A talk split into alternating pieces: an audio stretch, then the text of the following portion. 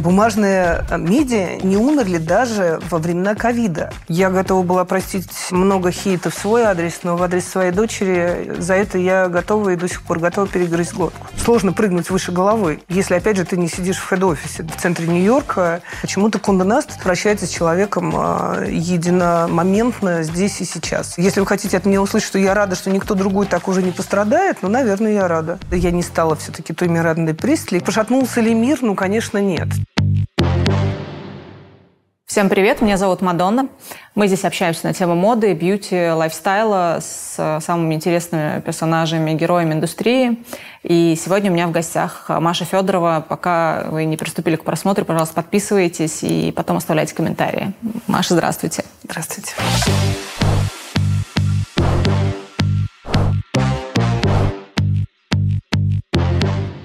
Вы запустили свой бренд Дивно совсем недавно, в разгар кризиса. Я думаю, что это не было запланировано, что в такой сложный период. Прошел всего лишь месяц, но все-таки есть ли какие-то уже промежуточные результаты, довольны, недовольны запуском? Сильно сомневаюсь, что кто-то планирует запускать свой бренд э, в кризис, э, тем более, когда это такое очень новое предприятие, и когда осваиваешь совершенно новую профессию, новый рынок. Поэтому, конечно же, это не было запланировано. А было запланировано исключительно в соответствии с сезонностью.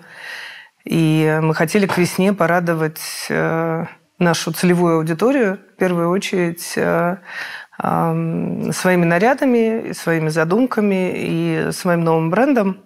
Но так, ну, сложилось так, как сложилось. Мы долго оттягивали, на самом деле, этот момент, потому что нам не казалось, что в конце февраля э, и начале марта это было уместно, но Потом мы приняли решение, что мы все-таки запустимся, потому что одежда была произведена, бренд был э, готов к запуску. У нас есть люди, которым мы платим заработную плату, и как бы держать это в себе было уже довольно сложно.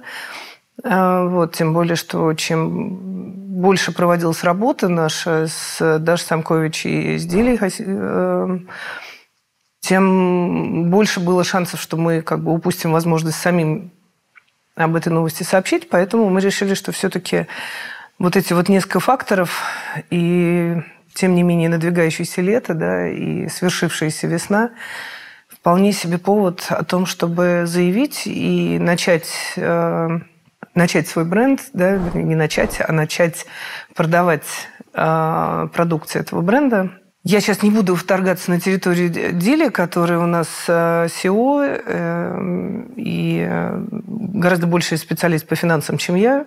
Поэтому цифры я оставлю за ней. А скажу, что действительно то, что мы сделали, пользуется успехом. Я не могу сказать, что мы перевернули весь модный мир. Конечно же, нет, и такой задачи не, не стояло. Но то, что мы сделали, и то, какой отклик мы имеем от клиентов – которые приходят в бренд они приходят исключительно благодаря как бы, нашим, условно, нашим соцсетям, которые еще в какой-то степени разрешены, да, или в какой-то степени доступны. И благодаря сарафанному радио и тем нескольким публикациям, которые были, благодаря, собственно, наверное, именам а, наших соосновательниц, включая меня, а, этого оказалось достаточно, чтобы пришло большое количество а, людей именно из нашей целевой аудитории. И мало того, что они пришли, они возвращаются. А, Маша, вы немножечко рассказали, целевая аудитория – это женщины плюс сайз. Насколько ваша предполагаемая целевая аудитория в момент запуска сейчас реализовалась в клиентках? То есть насколько это соотносится в процентах, кто к, нам, к вам реально приходит сейчас? Ну, это на 100% э, соответствует аудитории. А, при этом это не единственная как бы, аудитория, которая приходит, да, но то, что мы обозначили себе как ЦА, все, э, все сложилось. И ровно, наверное, потому, что а, даже Самкович все правильно просчитала. Это на самом деле была ее идея. Я не, никогда не не собиралась транслировать свой личный взгляд на мир, свои личные предпочтения ни в какой из сфер своей профессиональной деятельности. Да, я не, никогда не пушила свой собственный, там, условно, стиль не тогда, когда стилизовала там, звезд или моделей на съемках в журнале «Гламур», не когда руководила журналами ни «Гламур», ни «Вогом». Да? Это было ну, какое-то коллегиальное мнение, да, мнение представителей, ярчайших представителей индустрии, с которыми мне довелось работать, вот, а не мое личное мнение, как Маши Федоровой. Хотя многие почему-то считали наоборот. Поэтому здесь э, самое как бы интересное в этой истории про нас троих, про Дашу, Дилю и меня, это то, что запрос был сделан не мной. Это то есть не то, что я хотела одеть всех плюс сайз. Я очень всегда а, старалась быть открытой с точки зрения того, что я ношу, когда я была еще в три раза больше, и э, там сейчас, потому что я все равно не, как бы, не влезаю ни в какие пресс-самплы и покупаю себе одежду или выискиваю в каких-то э, не знаю, в каких-то местах. А, но когда ко мне поступает запрос, в чем вы, где такое взять, где такое э, найти, я всегда стараюсь отвечать честно на эти вопросы. Если это кому-то поможет, если это у кого-то действительно интересует, и, как выяснилось, есть там тысячу людей, которые за этим следят и э, благодарны и пишут э, мне э, спасибо за то, что я что-то такое подсказала. И когда Даша мне позвонила и в ответ на мою шутку в Инстаграме буквально, когда она залайкала какой-то мой лук, а я сказала, давно пора такое шить, и, в общем, это все вот в итоге вывело нас на, на бренд «Дивно», и на то, что действительно а, Даша поставила во главу угла именно проблематику того, что девушки плюс сайз до сих пор, несмотря на все там перетрубации в, в умах продвинутого народа населения, да, про там плюс сайз э, и там бодипозитивную повестку, до сих пор с трудом находят себе а, одежду, одежду модную, яркую, интересную, не, как бы не банальную, не просто условно футляром, которым надо прятаться. Я вот разговаривала когда с а, представителями других брендов, все в один голос говорят о том, что шить а, плюс-сайз одежду – это дороже, чем шить одежду. Ну, это невыгодно. С точки зрения производства это невыгодно, потому что, во-первых, тебе а нужно... в чем отличается один... сделать лекало на там, стандартную, условно говоря, девушку размера S и сделать лекала на размеры побольше. Вы понимаете, понятие стандарта, оно все-таки разное. Да? На самом деле, самым, мне кажется, первым продвинутым в этом смысле, в смысле разбивания стандартов был, ну, по крайней мере, на моей памяти, да, условно, магазин, который уже вышел, по-моему, из России, причем давно еще, как бы до последних, да, топ-шоп, который первый привез э, такую новую концепцию, ну, благо я до этого ездила в, в Лондон часто, и я уже ее а, осознавала и принимала как данность, да, но мне кажется, в, России это было довольно революционно, когда они пришли, и у них развеска в магазинах была не просто общий зал, в котором там в одном месте у тебя джинсы и разделение там на условно деним, а, верхняя одежда, там, я не знаю, белье и все остальное. А кроме вот этого разделения есть еще некие подсказки для людей о том, что вот здесь вот висит одежда для высоких. А здесь одежда для а, людей невысокого роста, да, ну, условно, ниже стандарта. А здесь одежда для беременных. Как такового плюс сайз там еще не было, такого понятия тогда, когда они пришли, не было. Но вот этот подход, когда у тебя а, довольно очевидно, что э, девушки ростом метр шестьдесят э, рядом со мной в метр семьдесят восемь, нам надо ну, поискать себе чуть разный крой – ну, это, это было настолько очевидно всю жизнь, но никогда это не было так вынесено на а, точку зрения консюмеризма, то есть как бы не было так удобно разложено. У тебя вряд ли на одной полке будет стоять, э, там, я не знаю, пара туфель и тут же лежать трусы. Скорее всего, это будут все-таки в разных отделах.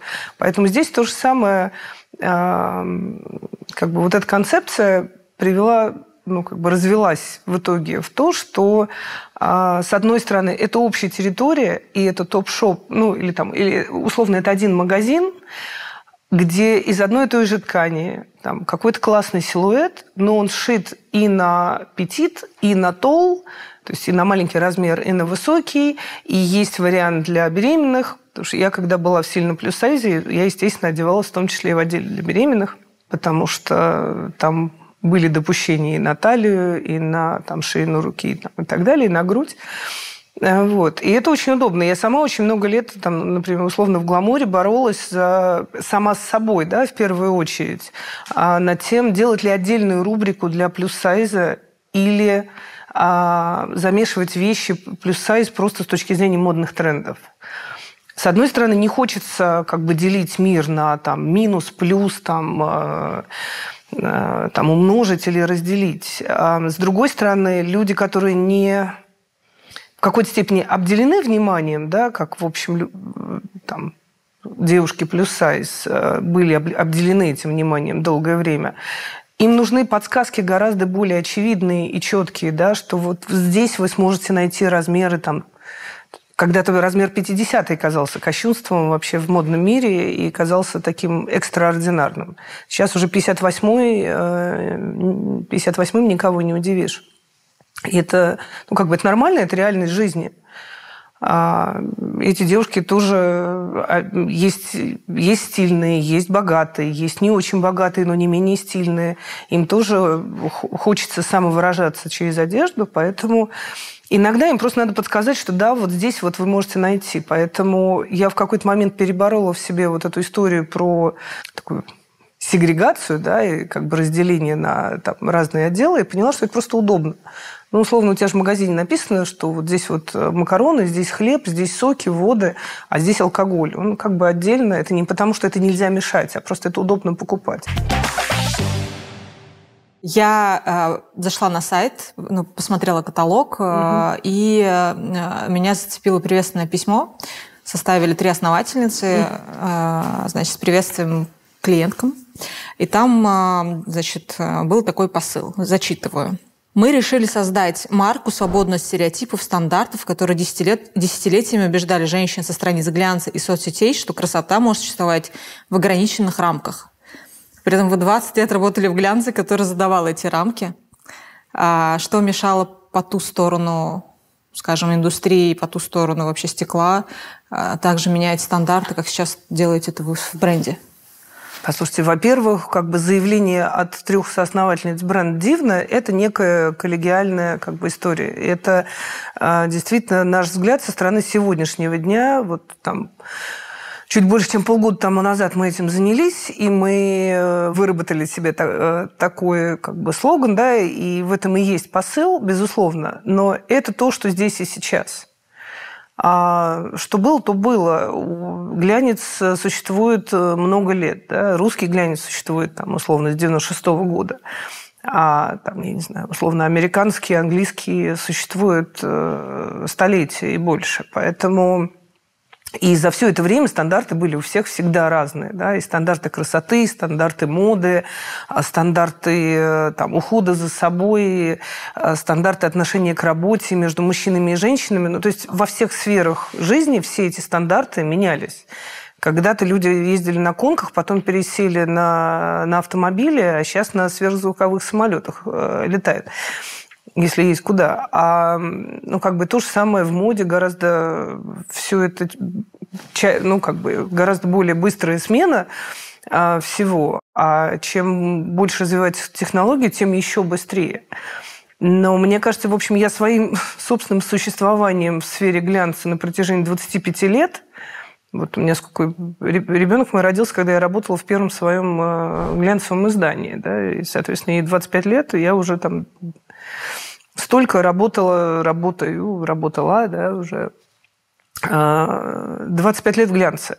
Но ровно мое существование там, а, в совершенно разных как бы, моих э, физических параметрах, мне кажется, доказывает то, что у каждого стандарта есть исключения, и всегда можно найти себя в любой там, сфере или в любом образе, если этого сильно захотеть. Понимаете, когда ты работаешь э, в глянце, и это как бы это не журнал там Машиль де Глэм или не журнал Маши Федорова или Мария Алексеевна, а журнал с как бы международным названием и с неким общим видением, да, и имеющий э, абсолютно стройную как бы редакционную политику э, не только здесь и сейчас в нашей стране, да, еще и международную повестку, то сложно прыгнуть выше головы. Если, опять же, ты не сидишь в хед-офисе, да, и, там, в центре Нью-Йорка, и не, как бы, не правишь миром, как э, там, Анна Винтур э, или ее коллеги, для меня было принципиальным, что я не переношу, условно, я не делаю переноса своей личности на странице журнала. Да? И я больше чем уверена, что если бы а, как бы у меня во всех журналах были разного размера, формата, габаритов а, а, герои и героини, совершенно разные и разного возраста. Я, по-моему, одной из первых сделала съемку с очень взрослой моделью. Благо, ну, как бы все, все это пришло в нашу страну практически единовременно с и бодипозитивизмом, и а, антиэйджизм, да, и как это все называется. Не знаю, какие русские понятия при, придумали. А, но если бы я стала сильно пушить а, плюс-сайз тематику как бы сверх того, что я делала, то все люди, которые занимаются исключительно критиканством, тут же бы стали кричать, что вот пришла Федорова, тут же появились все плюс-сайзы, тут же поменяла все стандарты. Я принципиально этого не делал. Условно, я не привела за собой в ВОК сразу там людей, которым я отношусь чуть лучше, чем другие, скажем, стилисты или редакторы. Да? У меня есть там друзья в мире моды, которые не были так обласканы э, другими редакторами.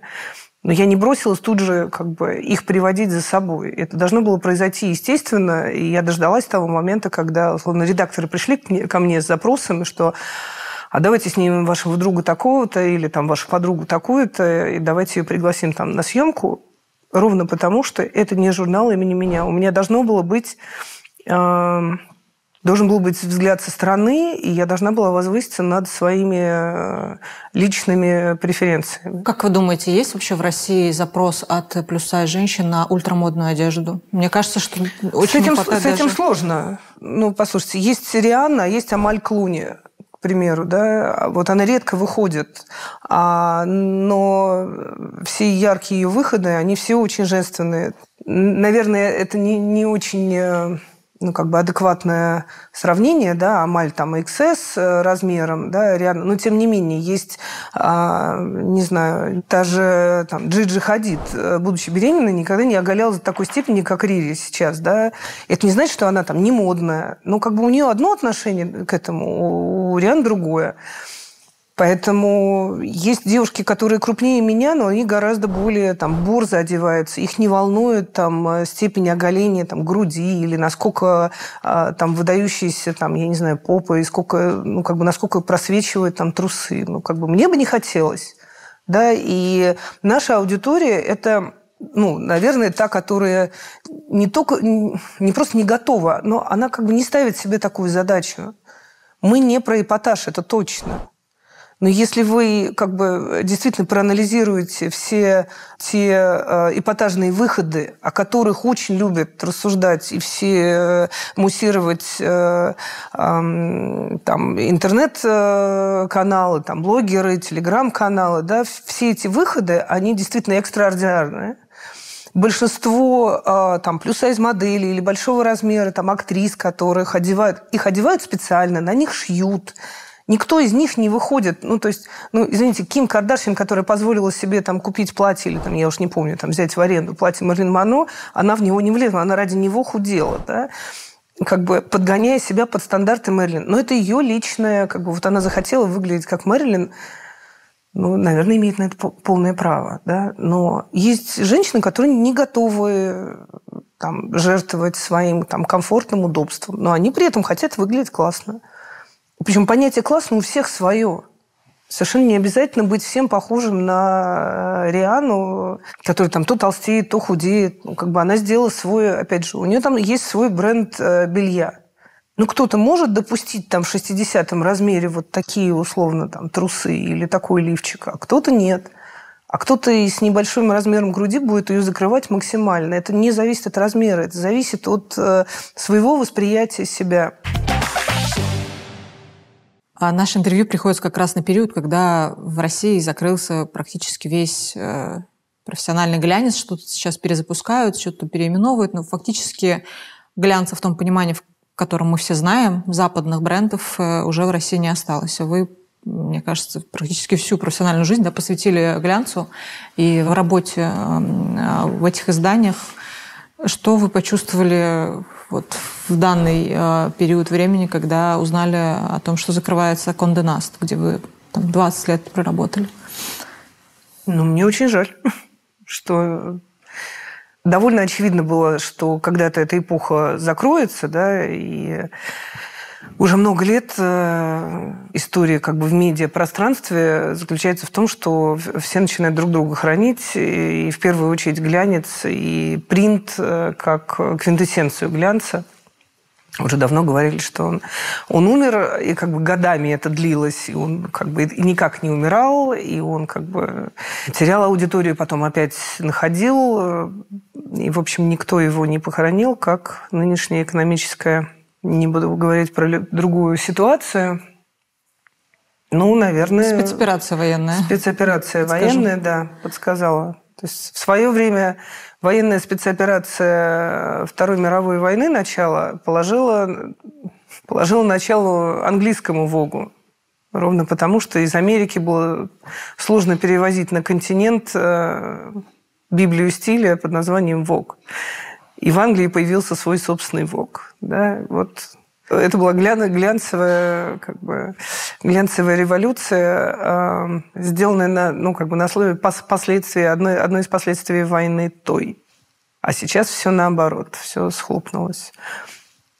Мне очень жаль, мне очень жаль тех э, сотни сотрудников, э, которых по крупицам собирали по всем городам и весям, они все из разных, там, из разных сфер, в какой-то момент выкрылись все, все это сошлось, да, и очень много, сотни талантливых людей, каждый в своей сфере, создавали фундамент большой институции. Пошатнулся ли мир? Ну, конечно, нет. Тем более, что этот мир уже давно перешел как бы на цифровые э, на цифровые носители. Мир потребления изменился кардинально, в том числе потребление эм, информации. И, конечно, принт уже не... Как бы, он физически не может успеть за потоком информации, который распространяется на э, даже одноименных сайтах. Я уже не говорю на, в одноименных телеграм-каналах или там инстаграмах и так далее. А не было ощущения какого-то а, облегчения, можно сказать, потому что писали многие, что вот компания, где вы проработали больше 20 лет, э, не совсем корректно э, с вами попрощалась, так же, как это было с Аленой Долецкой, с Викой Давыдовой, то есть... С одной стороны, хочется как бы взять пятую поправку и не отвечать на вопрос. А с другой стороны, ну как бы, если это до сих пор кого-то интересует, а вы сами сказали, что это не был какой-то ход против меня, да, это такое... Системность. Ну, такая система, да, почему-то удивительным образом, для меня до сих пор удивительным, не разделяю этот подход и не разделяла никогда, и открыто об этом говорила руководству, что а, мне не нравится, она никому не может понравиться, особенно когда ты оказываешься на той стороне, такой подход к расставанию со своими людьми. Мне это никогда в Кондонасте не нравилось. Но факт есть факт. Почему-то Кондонаст а, выбрал для себя такую, как бы, такую историю он прощается с человеком а, единомоментно здесь и сейчас. Я не буду вдаваться в какие-то дальнейшие подробности э, нашего расставания, но ну, как бы, это такой signature style Конда Наст. Я с этим ничего не могу поделать. Ну, как бы, если вы хотите от меня услышать, что я рада, что никто другой так уже не пострадает, ну, наверное, я рада. Я, наверное, одна из тех э, людей, кто любит бумагу, потому что я люблю положить ее на полочку. У меня есть отдельный стеллаж, где мои любимые номера, в том числе там, где я когда-то была напечатана, где мои родственники. Это очень важно для, для истории там, семьи, для декларирования э, чего-то важного. А, при этом как вы уже сказали, все это уходит, к сожалению, печать в большей степени уходит в прошлое, но в России абсолютно сейчас свободная ниша, потому что даже те издания, которые переименовались и перезапустились, они объявили, что журналов пока не будет печатных, потому что ну, они пока оценивают риски. Мне кажется, на этой волне как раз для таких любителей, как говорят, понюхать бумагу, как, как я, а, было бы классно запустить э, бумажные, медиа, и как вы оцениваете, насколько есть реальные перспективы для успеха такого рода издания сейчас? Для успеха бумаги? Ну, смотрите, во-первых, э, ну, как бы, вспоминая фильм, с которым я выросла, да, «Москва слезам не верит», где была знаменитая фраза про то, что скоро все будет одно сплошное телевидение – а театр, а театр никого не будет интересовать. 2022 год э, в театры, в, в классные, приличные театры, интересные, невозможно достать билет. Э, ценник там, от 25 до, там, я не знаю, 45 тысяч на первые ряды на модных э, режиссеров, что сравнимо, по-моему, с более чем средней зарплатой. Да, никуда не делся интерес. Ну вот телевизор уже мало людей смотрит хотелось бы, чтобы фоном еще и еще меньше, да. А при этом, как бы, ну, телевизоры со стены никто не хочет снимать, потому что там можно смотреть YouTube, да, и, возможно, кто-то нас смотрит на большом экране, а не на маленьком, да. Поэтому эм, бумажные медиа не, как бы не умерли даже во времена ковида, когда э, бумажные деньги практически как это сказать, отмерли, вымерли, да, все перешли на пластик, потому что это гораздо более а, даже гигиенично, гигиенично там, экологично, я не знаю. Но, тем не менее, мы думали, что э, там во время ковида, э, я не могу сказать, что там продажи э, тиража не сократились. Конечно, сократились, потому что люди перестали ходить в магазин с такой частотой, да, и приучить их как бы начать продавать журнал, который всегда был позиционирован как элитный, а, как журнал э, как бы на определенную целевую аудиторию, продавался он условно в азбуке вкуса еще в нескольких там супермаркетах, да, а, а лучше всего там продавался бы в больших там или в киосках журнальных, как бы, ну, журнальный киоск это там специализированное да, место, но при этом стоя на, там, на более высокой полке, чем все остальные тоже пришлось переобуваться и находить там и продаваться условно в самокате, в каких-то интернет-магазинах, на которые раньше тоже как бы, которые не рассматривали как э, место для э, продажи журнала Vogue. Но, тем не менее, все же сработало, и все осталось, и интерес остался. И мы, э, я на самом деле дико благодарна нашей команде. Спасибо всем большое, если кто-то сейчас смотрит это. Потому что мы невероятно сплотились за эти там, полтора года, которые, ну, часть из этих полутора лет мы работали на, а, как бы, на удаленке. Мы не виделись э, неделями, да, не могли обсудить что-то там тет-а-тет, э, ну, как бы, ну, глядя друг другу в глаза. Потому что вы же понимаете, что вся эта индустрия, опять же, возвращаясь к тому, что это очень, а, как бы, очень человеческие профессии, да, и это очень э, это такой коллектив индивидуалистов. То есть каждый человек с очень а, внятным своим а, взглядом на жизнь, на стиль, на образ жизни, там, на искусство, да, будь то со стороны фотографа, там, стилиста, визажиста. Каждая съемка ну вот как сейчас, да, это вот скопление этих индивидуальностей и э, качество этой съемки зависит от того, как, во-первых, насколько профессионален каждый из них и насколько каждый из них научится, э, сможет услышать другого и найти вот эти вот точки. Ну, то есть это как шаровая молния, да? Вот это случается или не случается? Если все, вся эта энергия каждого человека в отдельности сработает на вот это вот коллективное это, то тогда будет вау-эффект, да? А я сделала ну, первую в истории русского Вога обложку с э, великим э, художником современности, слава богу, ныне живущим, правда, во Франции, но тем не менее Эрик Булатов со словом «надежда», если бы я тогда знала, что два года спустя она будет еще более актуальна, то есть, мне кажется, можно было бы вполне сейчас напоследок это надежда напечатать еще раз, потому что мы сейчас только, только надеждой и живем. Какие еще у вас э, каналы получения информации сейчас э, в около глянцевой э, сфере? Я даже затрудняюсь сказать. Есть мои там любимые журналы. Я люблю V Magazine, я люблю Another Magazine, да, я люблю Gentlewoman. Все, чего нет в России. А, все, чего нет в России, да. Ну, как бы из российских, э, ну, условно, я слежу сейчас скорее в Инстаграме конкретных коллег. То есть я очень уважаю то, что делал там Даша Велидеева в «Базаре» а, и там Катя Табакова, да, там Света Вышиняк. Я всегда следила за ней. Я очень рада, что в какой-то момент, когда там, Дунина была, Оля Дунина, Привет. Тоже с большим уважением э, к ее профессионализму и там, человеческим качествам. Когда она была в декрете, я искала там, фэшн-директора. Не то, что на замену, потому что тогда тоже невозможно было предсказать. Я очень рада, что Света Вышняк присоединилась к команде ВОК.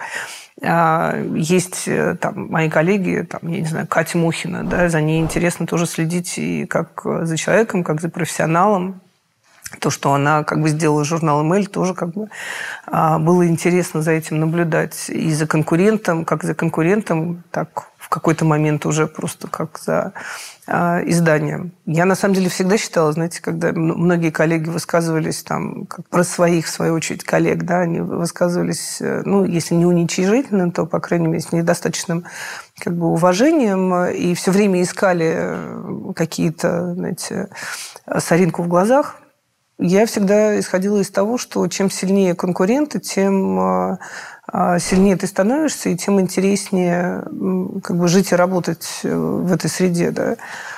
Есть к чему стремиться, и есть как бы та планка, которую всегда хочется, естественно, перепрыгнуть. Я люблю как бы выбирать для себя самых сильных и самых интересных. Но сейчас просто каждый сам себе медиа. Я выросла в эпоху, когда а, издатель... Извините. Я вышла в эпоху жизни при... Э, как бы слоган у нас был такой «No stuff on pages». Я уже говорила, да, что ну, как бы нельзя появляться. А сейчас, если ты не появляешься нигде там, э, в соцсетях, то как будто бы тебя нет. Вопрос от обывателя, можно сказать, который я переадресую. А, очень часто во все времена было принято критиковать ВОК российский в сравнении с другими коллегами, которые что-то делали поярче. А в последнее время часто очень сравнивали съемки украинские, съемки там а, какие-то там, понятно, европейские, но там португальские тот же, а, с вопросом, почему у нас так нельзя и почему у нас такие там крутые съемки не получаются. В чем разница и действительно ли а, критика была оправдана в большей степени? Ну, послушайте, во-первых, э, если захочется покритиковать, ты всегда найдешь к чему придраться и к чему критиковать. Во-вторых, опять же, это как бы создается не... Это не высшая сила, которая создает там, журнал ВОК или любой другой журнал, э, как бы создают люди со своим видением, да, и есть, э, есть руководство, есть какая-то генеральная политика, есть э, установка на, ну, как бы, там, на большую или на меньшую коммерцию, да. Ну, посмотрите на американский ВОК. Почему никто не говорит, что американский ВОК абсолютно коммерческое издание? Да. А, и там есть великие съемки, а есть съемки проходные – ну, как бы, ну, никому не приходит в голову говорить, что по сравнению, там, я не знаю, с английским или там, и сравнивать его с кем-то там. У каждого своя аудитория, у каждого свои а, как бы создатели, да, у каждой эпохи, ну, как бы глупо сравнивать там Вог при мне а, с Вогом при э, Виктории Давыдовой или Викин Вог с Аленой Долецкой, уж тем более меня там с Аленой. Разные люди, разное время, разные как бы истории. А, ВОК Украина, ну, так помимо всего прочего, да, отличается от ВОК России, что он не часть Конденаста. Франшиза. Это франшиза. То есть там, очевидно, у людей чуть больше свобода и независимость от каких-то решений глобального там, издательского дома. Они всегда были как бы, точно так же португальские, да, они всегда были по-другому. Они, помимо всего прочего, они гораздо моложе, они запустились в другую эпоху. Да, это, ну, это совершенно разные вещи. Маша, вы из семьи художника, сами получили художественное образование и все такое, мне кажется, с детства в искусстве, и потом журналистика, глянец. Как такой был переход, с чего вы вообще пришли в журналистику? Ну, э, я никогда не называла себя журналистом, так же, как я сейчас не называю себя дизайнером, поэтому давайте быть э, точными в, в определениях на этом этапе, да, чтобы потом ни, никакие телеграм-каналы не, не писали, никакие э, про то, что вот возомнила себя дизайнером, как бы А, нет. И я не журналист по профессии. Я закончила действительно Строгановское э, художественно-промышленное училище. Сейчас институт, наверное, университет, я не знаю. Факультет промышленного дизайна. А, и действительно я туда пошла, потому что папа мой э, художник, который тоже закончил свою очередь Строгановку, это его альма-матер. Ну, как бы он до сих пор художник, он занимается выставками, но просто, ну, как бы другого масштаба, да, и э, я очень рада, что это его как бы это его держит, э, там придает смысл жизни там и так далее. Это его история. Но он тоже был как бы таким промыш, скорее промышленным дизайнером, да, не, не промышленным, а он скорее занимался дизайном, но это далекие там 70-е, конец 70-х, 80-е годы. А, но есть, э, у, него были замечательные как бы, идеи и находки. Условно, моя первая выставка, наверное, первая, но не последняя, да, он иногда выставляет на своих выставках еще какие-то мои студенческие работы – но а, вот он, а, то, что сейчас называется, наверное, тоже индустриальным дизайном, когда а, проходят, например, какие-то индустриальные выставки большие, ну, условно, там, скажем, а, там, выставки там, текстильного там, производства, да, или текстильной индустрии. И вот у тебя там стоят в огромных э, помещениях, там, условно, станки, там, я не знаю, какое-то оборудование, да, и э, уважающая себя выставочная компания наверняка сделает какое-то единое оформление, там они сделают фирменный стиль, да, у тебя будет там знак там, и так далее. Вот папа мой занимался именно этим, а, и разрабатывал и фирменные стили, и фирменные знаки для каких-то событий, а, но я не помню уже в каком, по-моему, в 79-м, что ли, 78-м году он делал выставку, которая называлась «Атом миру». И это был вот как бы, наверное, пик вот российской атомной э, индустрии, когда там делались вот эти вот для атомных электростанций огромнейшие махины, и он занимался вот этим художественным оформлением этой единой выставки. Я не помню, где она была, но я помню, что э, тем летом на дачу он привез просто рулоны ватмана, бумаги, да, э, которые привез из там, своего производственного цеха, там горы карандашей, красок и фломастеров. Там, я, я уже даже не помню, были тогда фломастеры или нет. По-моему, я карандашами рисовала в итоге. Ну, в общем, мне тогда э, вдруг было дозволено не просто как бы рисовать в альбомах довольно аккуратно, потому что папа у меня человек такой очень спокойный, там, расчетливый. И я не то чтобы там рисовала на стенах, нет. Но тут вдруг он привез огромные, значит, эти рулоны ватмана и сказал, рисуй все, что хочешь. И то есть чем, чем крупнее, тем лучше. И я рисовала, какие-то у меня были громадные такие рисунки, но в тот момент меня что интересовало? Там принцессы какие-то, там что-то такое. Диснея это не было. В общем, приходилось придумывать принцесс самим. И вот я рисовала такие обычные девичьи рисунки, но просто в каком-то невероятном масштабе, разукрашивала там днями а, их карандашами, мелкими штрихами. И, в общем, и он потом использовал эти рисунки в качестве оформления. Ну, то есть, как бы вот ход мысли про то, что атом может быть мирный, он решил подать через а, детские рисунки. Детские рисунки да. Mm. И вот, ну, как бы галочка я, кстати, этот ход периодически вспоминаю, потому что вот на контрасте многие вещи познаются ну, из серии как... Почему все задают вопрос, почему красивые кутюрные платья все лю- любят очень снимать на, в каких-то там развалах, я не знаю, на рынке садовод или условно на каком-нибудь разрушенном кирпичном заводе, ну, ровно потому, что на контрасте многие вещи становятся еще более очевидными, и ну, это просто интересно. Мне всегда была интересна э, визуальная часть э, и визуальная составляющая. В какой-то момент мама там из-за границы стала привозить журналы, я делала какие-то коллажи. Э, вот. А потом моя одноклассница, вернувшись после учебы в Америке, устроилась в издательский дом в один прекрасный момент. А я работала, у меня моя первая работа еще параллельно с учебой была в магазине мужской одежды. А, я занималась то, чем Потом это стало называться мерчендайзингом. А, я одевала манекены, как-то, ну, опять же, благодаря своей насмотренности э, иностранных журналах, мне казалось, что я тогда знала, а, как должен выглядеть модный мужчина. В общем, был маленький магазинчик мужской одежды на, на Новом Арбате. Сейчас его уже не существует. И, в общем, она мне позвонила как-то и сказала, Машка, хватит э, там дурака валять, э, приходи работать по-серьезному. Я теперь работаю в большом издательском доме, международном. И тут как раз освободилась позиция ассистента. А, ассистента издателя и главного редактора одного журнала. Я думаю, где, как бы, где журналы, где я? Я, по двумя пальцами печатала и, в общем, ничего в этом не понимала, как это. Ну, то есть, как бы я читала журналы, в том числе иностранные, ужасно это все любила. У меня до сих пор есть какие-то журналы с тех времен.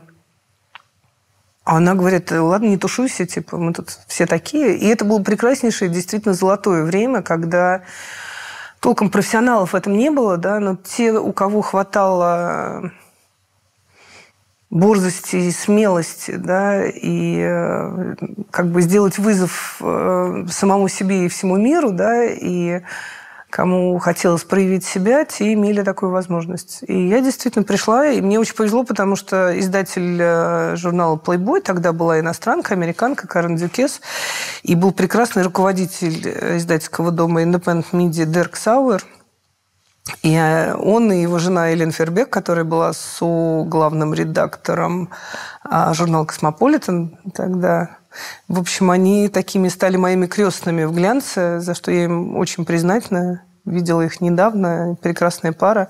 Замечательная. Спасибо им большое вообще за то, что они привнесли вот этот вайб в Россию, потому что они были первыми и сделали все на, как бы, на высшем уровне. То есть там все было по чесноку. Это была действительно иностранная, как бы, э, иностранная компания, которая... Там было много экспатов, которые учили всех как бы, тех новых русских, которые этим интересовались. И они воспитали просто невероятную а, когорту людей, которые потом, естественно, разошлись во все издательские дома и, в общем, сделали такой костяк глянца. И вот они просто дали возможность э, проявить себя смотрела интервью ваше у Анны Мангайт, а, шоу, по-моему, «Женщин сверху» с вами и с дочерью. Да, да, да. Одна из последних, по-моему, записанных и в Москве передач. Да. И э, на самом деле первая мысль, какая у меня была, как, как тяжело быть дочерью главреда ВОК, потому что, мне кажется, дико ответственно, как, как вы сами считаете, ваша дочь Вероника на нее сильно наложилась гиперответственность, которая вот, в связи с вашей должностью. Да, я считаю, что на, на ней это очень сказалось. Э, а, если бы была моя воля, если можно было отмотать назад, я бы постаралась еще больше ее защитить. Потому что я готова была простить э, много хейта в свой адрес, но в адрес своей дочери э, за это я готова и до сих пор готова перегрызть глотку. И я считаю, что та часть хейта, которая обрушилась на нее, совершенно неоправданно и сделанная просто от, не знаю, злобы, зависти ко мне или от отсутствия других инфоповодов, это, простите, забыть очень сложно. А вот слава богу, что и как бы моя психика это выдержала, и я не стала а, ни озлобленной, ни злопамятной, ни в общем, мне кажется, я не стала все-таки той Мирандой Пресли, который, образ который мне, как и всем остальным главредам, приписывают. А, но я бы гораздо больше э, пыталась бы защитить Веронику от этого. И это очень сложно было сделать, во-первых, потому что я, ну, как бы, эта профессия, этот э, образ жизни действительно стал частью моей жизни, тем более, что э, ну, я в какой-то момент осталась как бы с Вероникой одна. Ну, как бы мы с ней так вот вдвоем по жизни э, прошли. И, конечно, мне бы хотелось ее избавить от этой части. Но, к сожалению, это неизбежно. Ну, то есть, как бы в какой-то момент я стала публичной личностью, и мне очень жаль, что людей гораздо больше интересовали, скажем, я не знаю, а, мои личные там предпочтения или как бы э, оценка моей там личной прически или там моего веса или внешнего вида, чем э, то, какую съемку я сделала там для гламура или какую прекрасную там, я не знаю, явку или какую новую звезду я открыла или какую вторую жизнь я дала какой-то звезде благодаря тому, что я ее позвала, сфотографировала, сделала удачное интервью и так далее. Ну, в общем, было бы гораздо приятнее, если бы люди были, во-первых, в нашей индустрии гораздо более терпимее и добрее друг другу. Потому что почему-то э, вот мы с моими друзьями, коллегами, да, очень часто возвращаемся к тому, что у нас очень индустрия, э, ну, как бы недобрая друг друга друг другу и не поддерживающие друг друга. Почему я и про, там, условно, про другие бренды, да, не хочу все время говорить о том, что мы конкуренты. Ну да, мы как бы конкурируем за внимание там, покупателей, за их, ну, за их деньги, в конце концов, да, безусловно. Но я бы предпочла как бы дружить, общаться, и лучше от этого, мне кажется, улучшилась бы индустрия, не говоря уже о том, что как бы взаимоотношения в индустрии, но и сама индустрия стала бы сильнее, если бы мы объединялись, а не все время как бы говорили, что вот я такая, я такая, я лучше самое, тянули одеяло на себя и говорили, что я, я вот единственная неповторимая, а вы все там мне в подметке не годитесь. Мне кажется, надо быть добрее, надо быть умнее. И э, развиваться вместе, а не топить друг друга, понимаете, как в прекрасном фильме «Гараж». Сегодня у меня в гостях была сооснователь бренда «Дивна», бывший главный редактор журналов «Гламур» и «Вок» Маша Федорова. Оставляйте, пожалуйста, комментарии, обратную связь и ваши впечатления от выпуска. Обязательно подписывайтесь. Спасибо, что были с нами.